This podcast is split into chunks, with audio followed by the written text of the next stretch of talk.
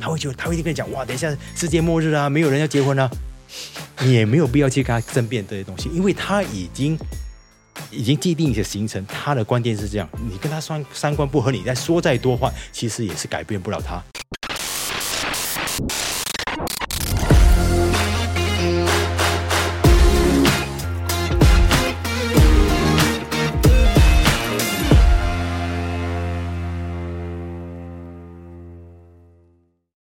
迎你收听这一期的《没人在乎》，我是石妮。我是建宏，我们今天请来了一位我非常熟悉又陌生的嘉宾，他也是我网友多年。网友多年吗？OK，好，因为我过去两年在 MCO 期间，我很常访问他，我也很喜欢访问他，因为我觉得他的观点很好。然后我很常会访问他了之后，我就很困扰，因为他讲很多，我塞不进四分钟的访谈里面。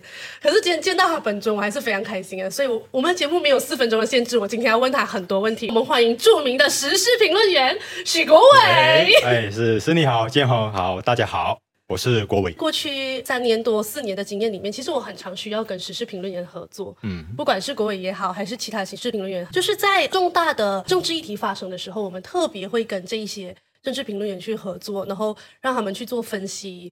去讲看法这件事情，但是很多人会觉得说，哎，到底时事评论的意义是什么呢？到底为什么我们要听时事评论呢？各位，你自己作为一名时事评论员，你觉得时事评论的意义是什么？有应该是说有两种评论吧。一种评论呢，它类似懒人包，也就是说，它替你已经整理好所有相关的新闻、相关的资料、相关的数据，然后它通过它整理之后呢，你就可以比较能够最快的跟最短时间里面，你可以掌握到一个事件的一个大概的情况是怎么样。然后呢，他再告诉你观点，然后你基本上你就可以知道说这件事情是怎么样发生的，然后大概呢又怎么样来看这个事情。那另外一种评论呢，他可能在这个议题上，因为它不会长篇大论的告诉你发生了什么事，他是建立在说你已经对这个事件你在关心，你有在留意，你有一定的认识之后。但是很多时候我们对一个事情的观点呢，很多时候是单向的，或者说它可能并不会是多角度。评论也可以让你补充多一些观点，多角度的。他不会告诉你某一个人就是坏的，某一个人就是好的。他也不会告诉你说这个事情就是只有一种角度。它是一个开放式，就好像我们看电影一样，它会让你有悬念，它会让你有抱着迟疑的，然后它甚至会带动你的情绪。到最后呢，所有的这个答案由你自己来决定。写评论这么多年的话，其实我也经历过一段时间，就是我称他那一段时间叫做用力过度。就是主观意见过强嘛？对，年轻嘛，年轻你总会有一点愤青的，你总认为说，哎，就是你非不是黑，不不是黑就是白，不是中就是尖，然后你有很多的个人情绪，你会喜欢一个人，你会讨厌一个人，尤其是政治人物，你会非常非常讨厌某一些人，你会非常喜欢一些人。那么你在下笔的时候，你往往会让这些情绪带着你走。老实说，对我而言，有情绪的评论没有问题，最怕的是什么？四平八稳，就比如说，就是听君一席话，如听一席话的一些评论。所以也就是说，他整理完一堆资料给你之后，你看到完，其实你不知道说他的观点是什么。然后又或者呢，他就是那种平淡无奇，就是哎，你听了就觉得这个就是我也会知道的事情。所以呢，我经历过那一段时间之后，你才会发现到说，其实写评论真的不管你的观点是怎么样，有观点就是评论的一个重点，没有所谓好观点，也没有所谓坏的观点。主观也好，客观也好，都是评论必须要的一个要点。最重要的是，你要能够敢敢写出来。第二，你要能够清楚的表达出你的观点。第三，你的观点呢，必须是要多角度，而不是只有一个角度。第四呢，有时候不给答案比给答案。会更好，观众自己会去想那个答案，因为我们很多时候就像懒人包的一个问题，就是你已经懒得自己再去整理资料，你甚至已经变成懒得自己在思考。但评论不能够永远都是给你一个答案，而且很多时候我接触过我蛮多的一些朋友，他们很多时候会问你，哎，接下来会发生什么事？以前我们很喜欢去猜，猜中了，哎，好像我是能够未卜先知，到最后你会发现到说猜对了或猜错了。它其实都是评论的一部分，但是它不是最主要的一部分。最重要是什么？是让听众也好，读者也好，从你的观点里面去思考。即使他们不同意你的观点，没问题。多角度思考，多角度的观点本来就是一件很好的事情啊。我以前会很在乎跟介意说，哎，你不喜欢的观点，或者不认同我的观点，然后你来批评或者来挑战或者什么。以前我会去打比战，然后到最后呢，我选择到一个方式，就是不跟别人辩论，也不跟别人对于任何的观点就是硬硬的辩到底，没有必要分对错了。当然，如果说他的那个观点真的是大错特错的话呢，最重要是我没有义务跟没有必要免费的去教他。这让我想到前几天有看到一篇就把宪法跟法律都搞错的评论。哦哦哇，OK，我在上大学的时候，我的时事评论的课是庄迪鹏老师教的。我那时候就觉得哇，这是一堂超难的课，因为就像国伟刚刚讲的这样，你怎么样梳理出自己的观点这件事情很重要。他他他是比你帮忙别人整理懒人包这件事情难很多的，就是你整理懒人包。然后你要提出你自己的观点，还要清楚的表达给大家知道。可是我每次访问国伟的时候，我发现他有一件很厉害的事情，就是他的观点很细腻，而且很多角度。我其实想问国伟，你是怎么样一直保持让自己的知识库也好，还有说你的整个思考的脉络也好，一直保持在这么清晰的一个状态呢？其实说到底就是你要坚持的读书，而且你要永远都记得一点，就是你懂的东西很少。其实是一个蛮有趣的过程。二十几岁的时候，你觉得自己懂很多，你在这个过程里面，你会慢慢听到越来越多不同领域的人，然后会告诉你很多的东西，然后你看的书也多。在这个过程中，你会慢慢发觉到，其实你懂的东西真的是很少。然后你包括说，今天我即使在写评论，有很多的领域我不敢写。我也不敢谈，包括像有时一些其他的媒体或者他要做访问的时候，我会直接告诉他说，这个课题我不熟悉，我没办法谈。又或者我会告诉他说，我没有做足功课，我也不敢谈。我只能够回归什么，就是回归我比较熟悉的政治。有一段这个经历呢，会成为我写评论一个很重要的一个过程。我是从地方新闻记者开始做起。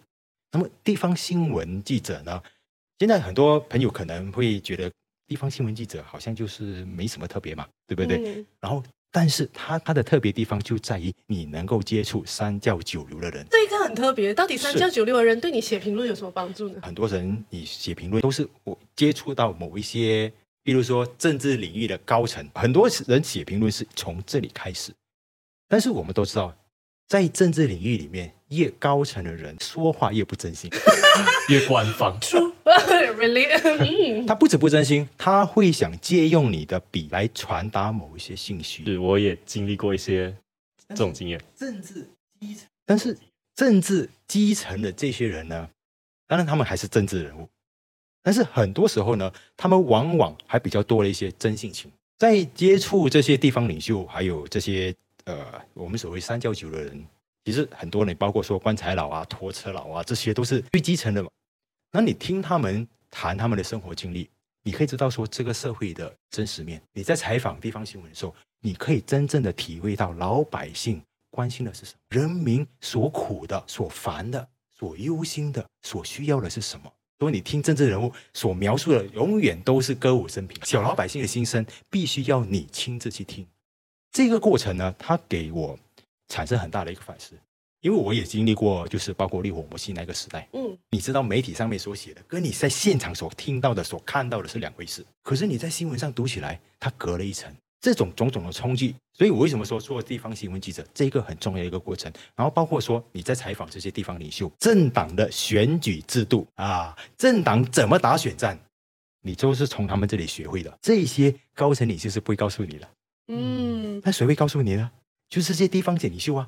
为什么他们告诉你呢？因为他觉得说，我可以告诉你一些事情，我觉得，哎，我很开心啊，我很骄傲啊，因为他们会有一种我想要分享的心理，而高层领袖，他是特定的分享。应该说，一些这些地方领袖会有一种，嗯，他可以告诉你一些，有人愿意听他讲这件事情，他会很开心啊。是的。但各位，你写评论这么多年了之后，不知道你会不会去阅读一些跟你不同呃观点，或者是不同脉络，或者是不同思考角度的这一些评论？那如果有的话，诶，当你发现针对同一个课题的时候，诶，你的思考的脉络啊，你的观点跟另一个人是完全截然不同的时候，你会怎么样去理解这样的的这样的一个？完全不同的论述呢。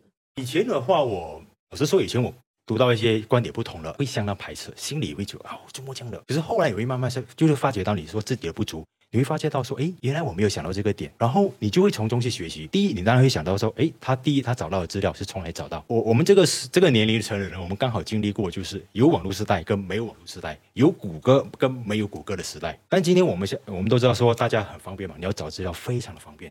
你你搜索引擎上一找什么都有，但是我们以前没有，我们以前靠什么？靠脚自己去问吗？一除了问，第二你要留下大量的这些简报，这是一个很可怕的事情。你包括采访这个当选就好，你以马华当选为例子，当时候你收集的不只是简报，你包括这些候选人的文宣、宣传小册子，你都收着。为什么你收着这些呢？因为他们说过的话，你要查核，你要查，你你要你要对照回，哎，过后他到底是怎么样，或者说他下次又才竞选的时候。你对照回他上一次的竞选宣言，那以前这个年代，因为他们没有网络搜索嘛，你在写评的时候，你能够引述回上一次的东西，喂，老实说你是值得骄傲的。然后其他人，尤其是政界里面人，他都会注意到，因为当大家的评论都在说，哎，谁那呃什么消息说谁会胜啊，谁什么的时候，而你却能够掌握到其他人没有掌握到资料的时候，他们会觉得。不能够小看你，这还有一个优势，就是在当他这些政治人呃注意到你的时候呢，他们会联系你，然后他们会开始放料给你，料放的越多的时候，你就可以开始对比。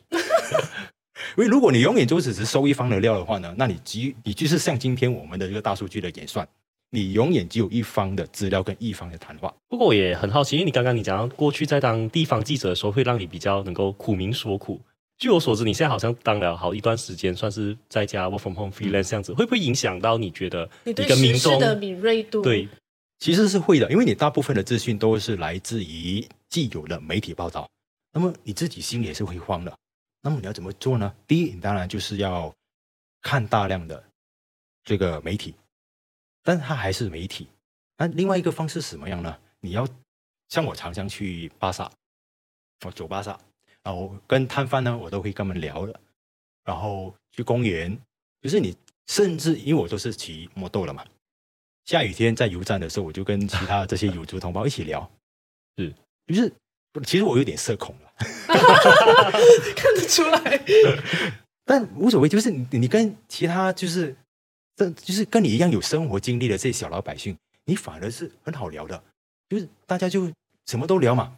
聊了这些东西的时候，你顺便就问一下，哎，这个事情啊，那个事情啊，大家一些看法。你别不说，你说鸡蛋就好。前阵子鸡蛋说短缺嘛，嗯，然后农业部长说，哎，进口。好，媒体上都是哎一片称赞嘛，是。但你去问卖鸡蛋的老板，他会告诉你不同的。除了他自己营业的一个情况，他会告诉你他们面对的问题是什么，他也会告诉你他的看法是什么。那么这些，它就可能是成为你在写评论里面其中一个参考的角度哦。那感觉我不能再这么宅下去，我要多多出。我是不是跟你说，不要永远困在八声呢？我觉得国伟刚刚提到一个东西，是我很有感的，就是还有说，就是以前这些前辈们在当记者的时候，他们真的会收集很多的资料。这件事情是我很多前辈都告诉我的事情。他们说，以前我的车啊，跟垃圾车是没有分别的，因为我的车后面都是那些文宣啊、文告啊，各式各样的东西。那其实。嗯，以现在就像国伟你讲讲，现在是网络时代嘛，所以你可以在网络上搜寻到各种各样的文章，然后甚至大家都可以是评论员。所以，呃，在这个这样子的环境里面，你们认为你们这些从传统媒体出生，然后已经耕耘很久的这些评论的角度，在这个跟新时代里面，很多有现在大家只要有一台手机对着讲话，就是也可以把自己称呼为评论员嘛。那你认为你自己的优势其实是在哪里？其实我们自以为的优势呢，它已经不再是优势。我们自以为的优势是什么？第一，我们觉得我们是必须要有认真的做了功课、收集了资料之后，我们才来谈。我们自以为它是优势，但实际上在网络时代，它不再是优势，因为现在网络时代要的是什么？快。对，要的是快。它不一定要你准，它要快。你单是在这准备筹备的过程已经慢了。第二，今天网络时代，大家要的是除了要快，他还要的就是情绪，听得爽，就说带有点情绪，听得就会比较爽。他其实就回到以前我们写评论的时候，我们刚开始下笔一定会有情绪，但是后来你发觉到不行。第一个不行就是你这一篇东西它见不了光，它根本没办法看出啊。你都知道说，在媒体传统媒体里面，它都会有层层的把关。那以前你也没有网络地方给人任你的，完完全全没有删减版的能够看出嘛。那怎么办呢？你只好不断的修饰自己的内容，遣词用句，把自己的情绪收敛起来。那结果变成什么？变成你哪怕下笔不是视频报文，你本身的性格都开始变得视频报文。所以它就变成我们今天，你包括说你要上节目，你要用一台手机，不管是要直播或者是要呃怎么样来访谈的话，你都没有办法像现在年轻的一代直接的马上脱口而出就是开始评论，你终会有一段沉淀，然后你会在想我要怎么样组织这个内容，我怎么样用这个字眼，它已经变成除了刚刚我们说的你慢，还有就是你经过你沉淀这一轮的后呢。你多少没有太大的火气，你没有太大的情绪，它就不再适合这个社交媒体了。社交媒体不要这个东西啊。然后再来就是第三个，就是你所有的谈话内容，刚我说到你要做功课嘛，也就是说你必须是有一个铺排的。问题是现在社交媒体大家要的是我已经没有时间或者没有兴趣听你在铺排。Can you straight to the point？我单刀直入，五分钟还不够短，我要刷三十秒就好。天哪！它就好像你现在看短视频一样，所以在这些情况下呢。我们曾以为自以为的优势呢，反而觉得说它不再是优势。所以你可以看到说，呃，其实像我们这个年龄了，没有太多人在做，不管是直播，或者是说呃，太多这种是现在我们所谓自媒体的这种评论的方式，呃，你可以说是大家可能没有办法适应这种改变。可是没办法啊，如果说你还是需要在做这部分的话，你要么就是融入现在的这种生态。要么你就继续用笔来写，而我的选择呢？老实说，我很少会做这种直播的，因为我知道，第一，我口才不好。又不会，国伟的。国伟的口才很好，他很谦虚。第二呢，我已经没有太大的火气。第三呢，我比较喜欢用笔，用写。可是我很想问说，在我们表达观点的时候啊，多媒体是必无可避免会尽尽量的会多使用语音嘛？可是语音跟文字，你会觉得他们承载的力量上会有差别吗？呃，这样说一个故事，在刚你们就提到嘛，我曾经有当过 DJ，嗯嗯啊，呃，可能年轻的朋友应该不知道，那个是差不多十多年前了。那时候是做着早班的一个节目，然后当时候为什么会去做这个节目？它刚好是三零八，就是二零零八年大选之后，然后马来西亚的政治生态有一个大洗牌，然后大家就觉得。这么多年来，一个这么大的一个变动，很多人对政治的热情点燃了。然后在当时，我其实还在写着稿，还是在写的。然后当时候，呃，找我去做节目的那个负责人，他就告诉我说：“你写的没有这么多人看，声音的力量反而会更大。”然后当时我在做节做的这个电台节目的时候，我确实也感确确实实感受到，声音的力量确实是比文字大。但是这么多年后，为什么我最后还是选择回文字？第一个当然就是这个是我的呃舒服、比较自在、更舒服的一个方式。第二个呢，其实我也发现到说，不管是声音或者文字，你很难直接比较说谁优谁劣，因为文字的那个渗透力，它其实会比声音来的更强、更久。也更久，但问题是现在最大的问题就是没有人，没有太多的人愿意去读一篇长文章，六百字对他们来说已经是一个很长的文章。但是现在报馆要求的一般都是在八百到千二，而且老实说，如果你尝试写文章的人也知道说，除非你的水平真的是像张木青那种高水准，你才有办法在三百字里面写出一篇精彩的短文。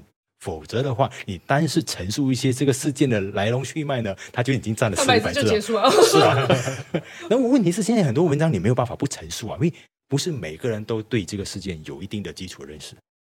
所以今天也变成说，你说文字跟声音的话，可是对我而言的话呢，当然我还是选择文字。可是我还是必须要认识承认一点，声音始终它的这个触及力，它还是会比文字来的更大。然后另外一个就是情感的这个感染力，声音确实是会比文字在当下它能够牵动很多人的情绪。那问题就回到刚建宏你说的，他是不是能够更久？这就未必。其实我有一个问题，自己私信想问国伟，就是因为我自己之前也是当记者嘛，然后可是你会发现现在的很多资讯是片段式跟就是去脉络化的，所以每次我再重新报一个新闻，尤其是当这件新这个新闻它的。呃，可能上一次提及它，尤其是可能法庭案件还是什么，它可能是很久以前的话，我很常会有一个挣扎，就是我到底要写多少背景才可以够？我到底要写多少背景才可以帮读者补充回那个脉络？那你自己其实，在写评论的时候，尤其是我们的评论，如果写政治评论，爱恨情仇源远流长，怎么样？怎么样？你自己怎么样去拿捏那个嗯，帮大家整理脉络的这个篇幅，然后让大家可以呃，既可以快速的掌握到一定的这个脉络，又不至于说我整篇都在看脉络。我用的方式是说故事，就是像有时候如果有理我写文章的朋友可能会注意，比如说我打个比方，我写马哈蒂跟安华他们的这个爱恨情仇，真的一屁股这么长。那如果你都是把这个网络上有找到的这个新闻资料，你都把它写下来，啊，那个真的是没有多少人有耐心看完。但是你用说故事的方式，把它写成一个八点档，也也确实很像一个八点档啦。是，就是你把这些东西这么多的资料，我通常会把所有的相关资料都已经全部拿下来之后，第一选择，第二重写，第三在这些起承转合的部分呢。加入一些情感，这些情感是来自于什么？你想象中他们彼此的情感，历史它始终是人物的这些事情。这故事里面其实是有人物的情感，那这人物情感要怎么样呢？你帮他补足，你通过想象力来帮他补足，那么历史就不会再是这么样的沉闷。你想象中，换做你是马哈迪，换做你是安华。在面对这个事情时候，在处理这事情的时候呢，你会不会有一些情绪在里面？那么这些情绪，只要你不要太过离谱的话呢，是属于人之常情的话，它基本上不会有大太大的一个问题。你就是通过这种方式呢，把一些小事情、一些相关事情串联之后，把它变成是一个，不管是八点档也好，又或者是一个怎么样的一个呃连续剧都好，反正你就用连续剧的方式说故事的方式。让大家就看着整个事情的演变跟发展，然后可能你最后的观点就那一两个而已。可是你说故事的本身，你其实已经告诉大家，让你们自己去想想，如果你是他，你是那个人的话，你在这个事情里面，你的选择是什么？你的处理方式是什么？我觉得时事评论员真的是用心良苦，要写得津津有味，还要让你可以带入角色，真的是就是想尽办法让你把那一千两百字读完，到底多辛苦？为什么现在的人读书的就读文字的这个能力有这么的欠佳？刚刚郭伟提到一件事情，他说他是他自己是历史背景的专业嘛，所以其实你觉得你这个专业对于你写评论这件事情有什么样的影响，或者是说呃带给了你什么样的帮助？其实是无心插柳，因为。我高中的时候念理科，高中理科是没有历史课的，也就是说，基本上你高中三年你都没有接触历史。然后呃，很不幸的是，理科真的是太难了，对我来说太难了。理理科太难了。不会，理科很简单，念历史才难，对我来说。是啊，当你到最后的时候，你要考统考的时候，你知道说你理科是完蛋了，那怎么办呢？你就刚好就赶快恶补这个多一科历史。然后原本其实我想当的是，我想要考新闻系，我要当记者了。但结果那成绩真的是不行，所以拍拍拍拍到最后呢，就拍到了历史系。那问题是历历史系你怎么跟家人交代啊？为什么读历史系要跟家人交代啦？对啊，因为你一定要告诉爸爸说你要去读历史系嘛，你要去啊。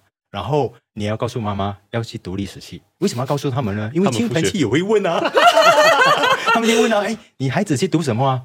对不对？这个真的好困扰啊！是啊，因为小地方嘛，大家都会关心，哎，你小孩要去念什么啊，什么之类的嘛。历史系读什么啊？对呀，是不是很像那些三姑六婆啊？然后我我我我就我妈我妈妈问我，我说我不知道啊。然后结果他那些呃亲朋戚友他们问的问题很多，包括说读历史啊。读读历史之后要做什么？嗯，一定会问的，做什么？这个这个问题是一个 b a c k a 一个系列，懂吗？是啊，然后做老师啊，做老师也不用读历史啊。这安迪，你想我回答你什么？是啊，所以我面对我妈妈问的这些拿回来问我的问题，我也无言。然后我爸更绝了，我爸是完全一句话都不问的。你要读，然后那怎么办？所以第一年的时候，我原本是想说念了一年之后我要转系的。因为我根本不知道念历史我可以做什么嘛，对不对？高中三年也没念，你一进入大一的时候，你的周围的每一个同班同学，他们的基础都这么样的扎实。老师上了课，他从这一个史记开始讲起，你都不知道是什么东西。你完全没有这基础，你要怎么办？所以第一年是非常辛苦了。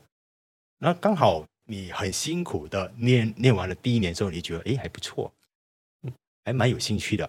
然后后来呢，一直到大四那年，呃，我就跟哎又刚又是那个教知识通鉴的老师，呃，他问我你考研究所吗？我说没有考，因为老师说我不喜欢做研究，嗯，历史也不是我喜欢的，我不喜欢，因为毕业了还要继续在做这方面的研究。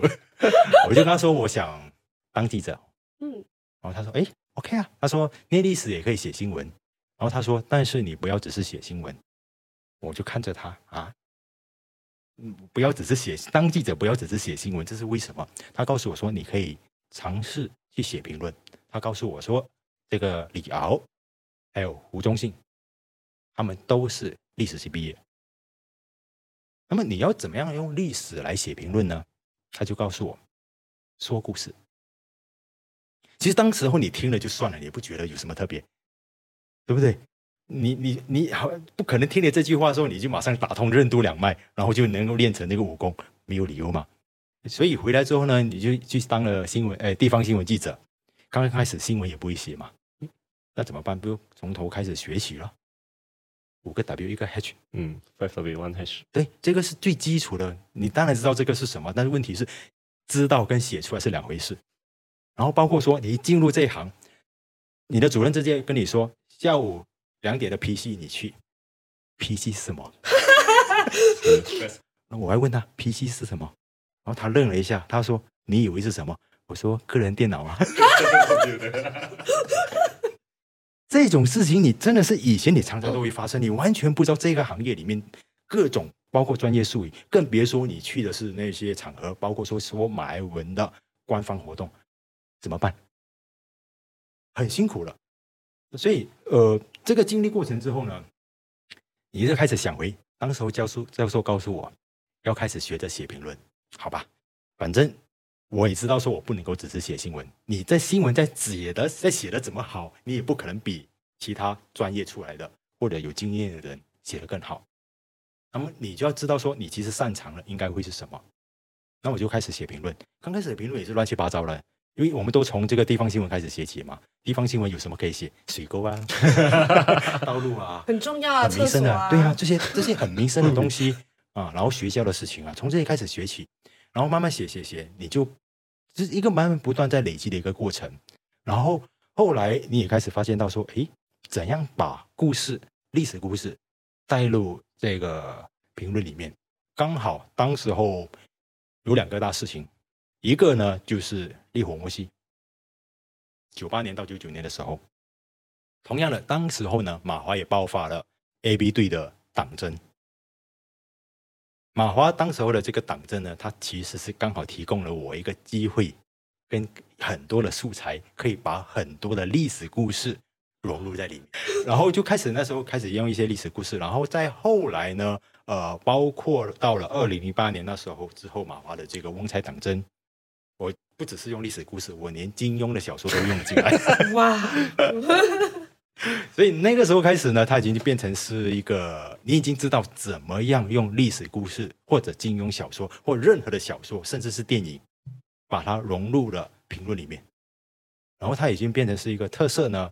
呃，但是也可以说，也也有些人会觉得你在凑字数。哎，我我承认。各位好大方，我承认。我觉得国伟刚刚的回答哈，解了我一个，给了我一个答案。为什么呢？因为我以前在采访国伟的时候，我跟他讲了拜拜之后啊，我一个小时里面我就可以写完他的稿，因为他没有太多我听不懂的东西。哎，你拉好了。不是不是，是因为我觉得国伟都很能够深入浅出的去表达一些观点跟意见。然后我我其实想要问一个比较尖锐的问题啦，很多人会觉得说，哎，华社你就只看华社的评论啊，然后你就永远困在一个。同文层里面，你就很你越看华社的评论，你就越难跳出这个小圈圈去理解呃有族同胞或者不同的思考跟观点。那当然也可以讲说你自己为什么不去读马来评论啦？就各位你自己认为说，你们在写评论的时候，除了带给不给这些呃乐听人不同角度的观点之外，能不能够？break the bubble 就是让你有一些嗯不同有族的思考的脉络加入进去。对我而言的话，它会比较难。一第一，但是那个语文的水平水准，我真的是没有办法达到这么样的高度。所以呢，我很喜欢，也很推荐大家啊，包括说多阅读，像说黄静发他们这些能够用多语多语来写作的，因为像静发的文章是我一定会读的。然后我也向很多朋友推荐。老实说，你说静发的观点，他其实跟我观点未必是一样，立场以前很多立场其实也是不一样的。但是我还是很愿意向大家推荐他，为的是什么？多角度。因为他，你包括有些有些朋友可能也未必能够认同进发一些观点，但是我还是鼓励大家多去阅读，因为你正正因为你需要多角度。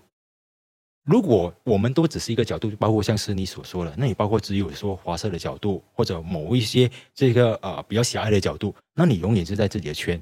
那如果说你没有办法或者没有时间能够去多阅读其他语文的这个评论，那你就多阅读一些能够呃多于写作的这些。专栏作者也好，或者评论人，因为他们是接触的资讯更多。那多角度的这个阅读呢，其实是老实说是没有对对大家应该都是好的一个事情。问题只在于说你愿不愿意花这个时间，因为它不止有时候不是时间而已，而是那个观感上的抵触。因为很多人会读到说跟自己一个三观不合，哎，就完往永远列为一个季节往来户了。是。问题是三观不合，你又不是娶她，你又不是嫁她。不过我觉得我要问你今天的最后一个问题了，因为就是现在时事的变化很快，尤其是政治，今天是朋友，明天是敌人，这种事情很常见的吗？所以对我们来讲，嗯，我何苦急于知道今天的结果是什么？我今天看到有国伟的评论，哎，我觉得哎，国伟讲的好像很有道理啊，结果明天出来的 完全不同的结果，或者是呃。就算猜对了又怎么样呢？明天可能又翻盘了呀。那到底在这个时代里面，我们看评论的价值和意义到底是什么？所以今天你要做评论的话呢，尤其是用写的，呃，你一定要一段时间嘛。然后你其实真的是要有一个很强的心脏，就是你要能够承受自己遭到打脸的这种后果。然后另外一个呢，就是刚是你提到这个东西，我我。我可以提，可以分享一段的，就是大家应该还记得，在喜来登事变之后，嗯，那个时候的政治局势真的是变化的太快，雾里看花，你都看不清楚。你今天才写的，第二天他就不用说第二天了，马上打脸了。你可能你才放上去，你不要说，因为报纸还必须要慢一天的嘛，你放在这个社交媒体上，可能放了一个小时、一两个小时后你就打脸了，那怎么办呢？第一，你就当然你必须要先承认自己真的会有判断错误。你不能够硬凹，因为政治的变化永远是超乎你的想象。更何况你不是在局内人，局内人都会被卖啊！不要说你是在局外的，是不是？所以你一定要有一个面对现实，就是你随时会遭到打脸。第二呢，写评论，刚其实我们都提到嘛，很多人都会想问说接下来会发生什么事。写评论，它真的不是不是算命，算命都未必能够算得准，更何况是写评论。所以，可能你还是希望说，写评论、读评论人不是来看一个你预测的结果。尤其大家特别喜欢问：哎，这个选举谁会胜？包括大选啊、周选都会。记者也爱问啊。请问郭伟，你认为这次周选的胜算如何？大记者都会问，记者都爱问。大家都因为大家都爱都爱知道说结果是怎么样。但问题就在于说，你包括你你你倒不如问我明天会出什么字。可以不要为难时事评论员吗？我对我而言，我是答不出。你当然可能是因为打脸的这这个次数太多。第二是，你后来又发觉到说，我猜这东西就跟你猜大跟猜小而已嘛，对不对？猜对了又好了，猜错了又怎么样？日子还是要过。对呀，油价该涨还是会涨。所以 我到最后我不太不太愿意去猜说接下来那种胜负是怎么样。呃，我还比较关注的是一个过程。可是现在问题是在于说，刚才你提到嘛，大家都在问的一个结果，然后当你写出来东西。都一再打脸的时候，那要怎么办？所以你就必须要告诉大家说，我我是提供你是一个多角度。然后第二个呢，其实对于时事评论员，呃，其实我感觉到蛮悲哀的一个事情。我们在中学跟二十几岁的时候，那时候我们读前辈们写的评论，对我们而言，他们不只是提供我们角这个思考的角度，也包括给予我们很多的这个扎实的资料。我们对于当时在报纸上你能够读到的这些评论。你就是抱着一个学习跟敬仰的心态，可是曾几何时，你现在你读评论，你没有了这一种心情了。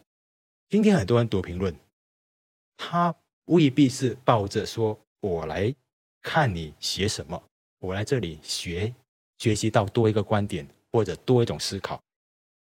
有些人抱着的是我来看我要怎么样踩死你，我要怎么样来抓你的这个里面的问题，或者抓你的这个矛盾，或者我要怎么样来打脸你。其实你要这样做也是没问题，但问题是你会让整个呃评论的生态，它会变成是到最后是立场之争。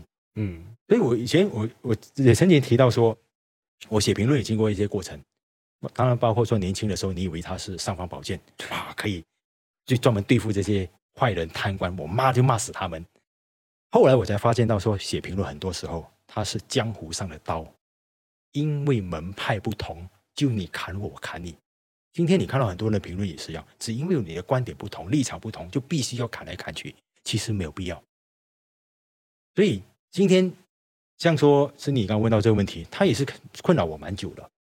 然后到最后呢，我宁愿抱着一个是，反正我也不在乎这些东西了。嗯，就是你今天写的是你的观，你的抱持的一个中一个初衷跟想法，就是。我只是分享我的观点，我的角度，而且是比较多不同的。那你愿意阅读，我感谢；你要骂我，我聆听。你如果你是要拉黑我，那我也只能说有缘再见。嗯，可是这让我不禁思考啊，像如果说是呃国政的方式好，还是西门的方式好，我觉得真的是可能会各有对错。嗯，但是像一些例如说歧视性言论啊。那这种东西我们很难就说啊，你的观点你有可能是对的嘛？那我们难道就不回应吗？OK，像呃，我年轻的时候，那时候也是涉及到一个关于呃同性恋的一个课题。嗯，那时候我会很直接的会认为说，我虽然尽量保持着一个不排斥，嗯，跟不歧视，可是我那时候会直接写说，可是我不太希望我的小孩。会这样，嗯，我当时候是直接写出自己的心。我年轻的时候，然后他就引起了很多人的一些不同的意见，包括啊反感啊什么之后。那可是来到今天的话呢，为什么我会有一些改变？主要是因为我接触到，因为以前我的生活圈子里面他并没有同志，嗯，然后我们小时候成长跟生活环境，他就是你男孩子要有男孩子的样子。所以我们小时候所成长的一个环境，娘娘比较比较娘一点的男生，他是会受到欺负的。你即使没有去欺负他，可是你看着周围人都在欺负他。我们，所以我们那时候为什么会有这样的一个想法？是因为我们受限于自己成长的一个环境，你没有接触过。只是后来我呃工作的一个环境，我接触过了，他根本不是不是我们之前父母告诉我们的，好像洪水猛兽很可怕的事情，不是啊。你只有接触过，你认识到了，你才觉得其实大家只是选择不同而已。而且最重要的，你也发觉到有选择是最可贵的。嗯，这一个选择不只是性向的选择，包括说我们今天有的投票都是有的选择。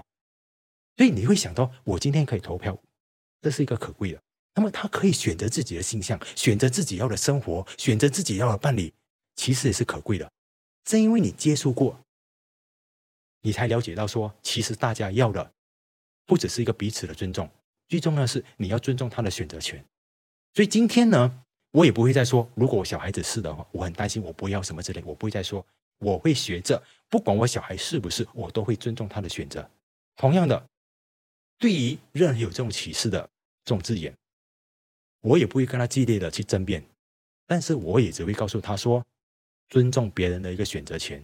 但是你知不知道，跟跟跟他说的话，他不会理解的。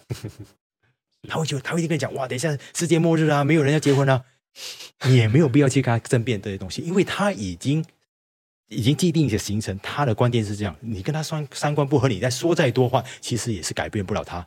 嗯，你能够做的是什么？你跟他争辩，你只会把他往另外一个极端去推。那你能够做的是，包括像我刚才所提的例子，我今天能够选择他的可贵。我可以用这个方式跟他交流、跟分享了我一些想法之后，如果他愿意聆听，我感谢；如果他还是不愿意聆听，然后坚持那一他自己的那一套的话，继续的对于说另外的一个呃另外群体，包括同志群体，抱着敌视的话，那么也是他的选择，我也尊重他的选择。我觉得今天的的这个节目很有趣，就是我自己很喜欢这个内容啦，因为我们很常看评论，但我们很少去问评论员，诶，你怎么写评论？而且郭伟今天用他自己的嗯角度出发，他也让我们去认知到说，诶，当你有面对不同观点的人的时候，你怎么样去跟对方交流，甚至是说你怎么样，诶。从别人的观点里面再回去审视自己的观点，我觉得这个很有趣。那你现在看评论，或许是为了爽，或许是为了想要知道明天哪个政党会赢。但是评论最重要的价值，其实是那个时事评论员用他自己工作的观察，用他社会的观察，给了你很多很多观点，然后浓缩在一个一千两百字，真的很少。OK，浓缩在一千两百字里面，让你看到很多呃，你可能要花很多时间去重新整理的呃。我们的政治脉络跟政治观点，所以我觉得这个才是看评论最大最大的价值。我们感谢国伟，谢谢国伟今天到来，哎，谢谢。如果你喜欢我们的节目，然后喜欢我们继续做优质内容的话呢，欢迎你 buy us a coffee。那这个链接呢，链接呢就在资讯栏。谢谢你们，下期再见，拜拜。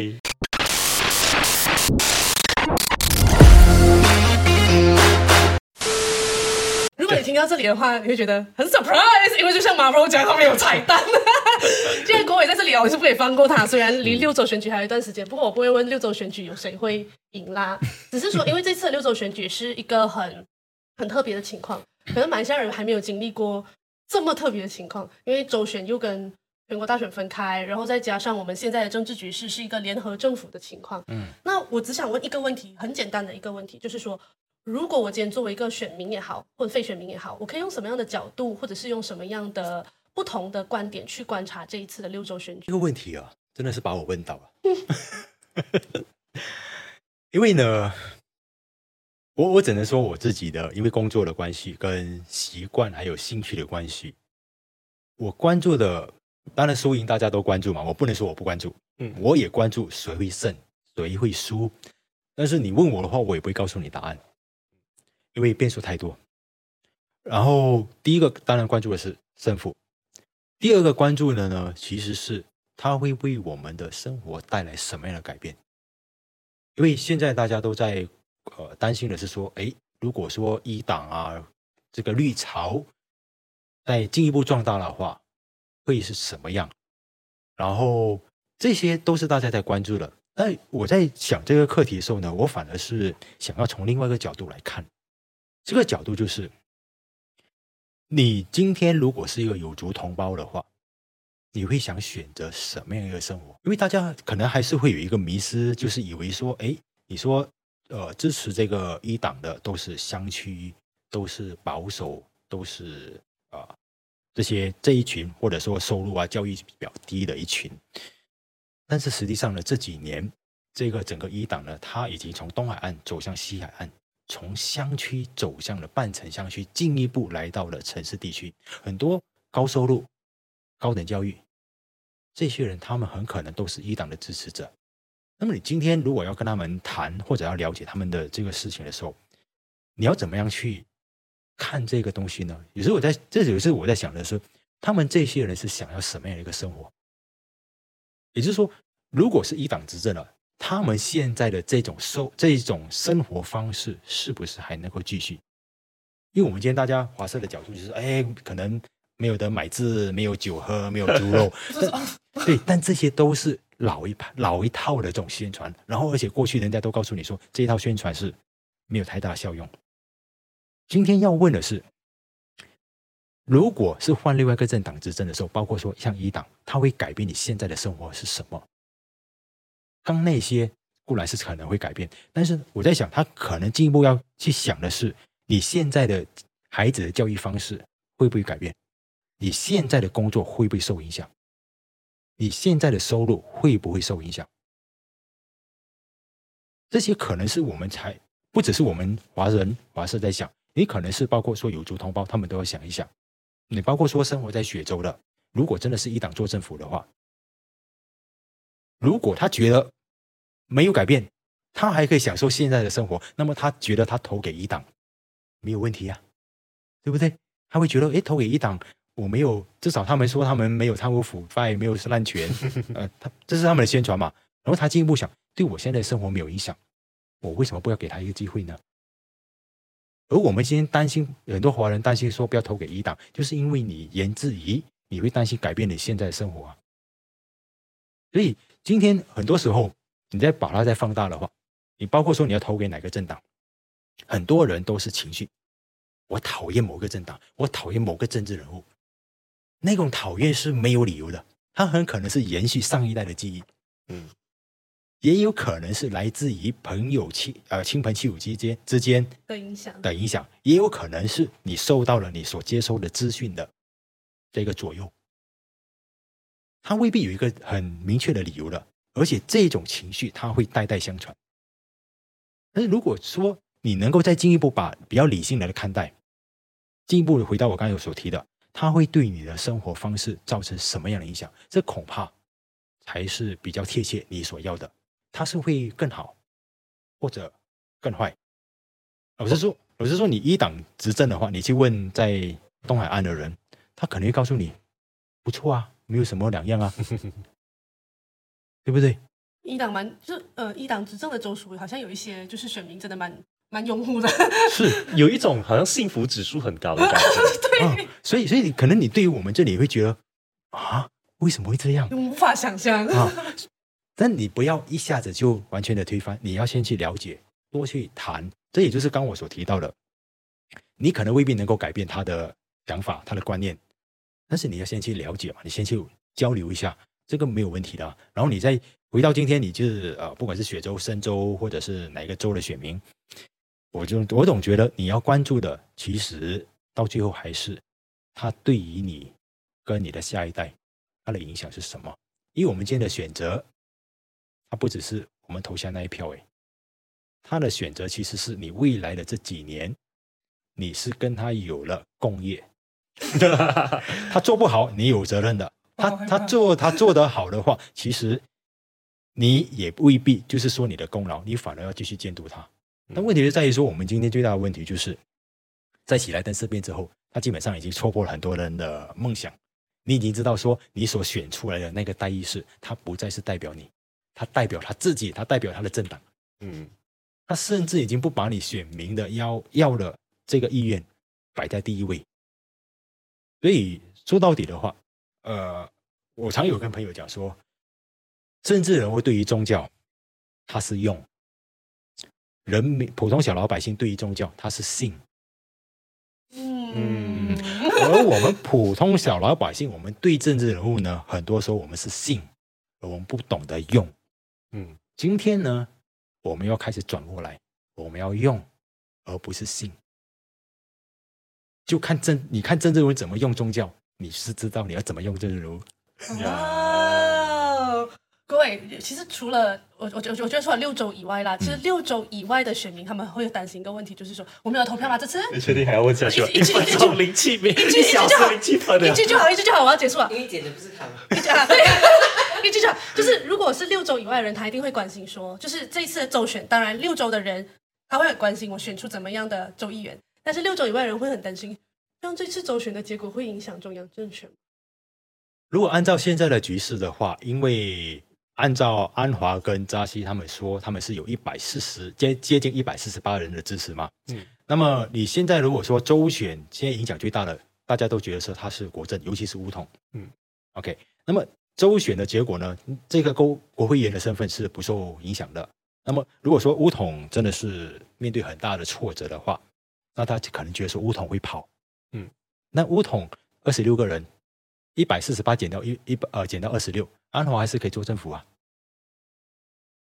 所以看起来中央政权是稳的。呃，应该是这么说吧。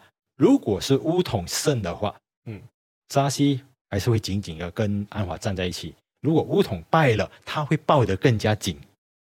嗯，现在的关键就在于说，如果说乌统真的是败的话呢，扎西抱得紧之外，乌统会不会内乱？是，会会磕掉扎西啊。但乌统再怎么内乱，他即使是呃把这个扎西换下来，他还是会继续拥抱安华。很简单了，因为我现在这里已经给足了我荣华富贵，我为什么还要去往另外一边的未知数去冒险呢？而且很显然的，我今天在团结政府里面，我有两个优势。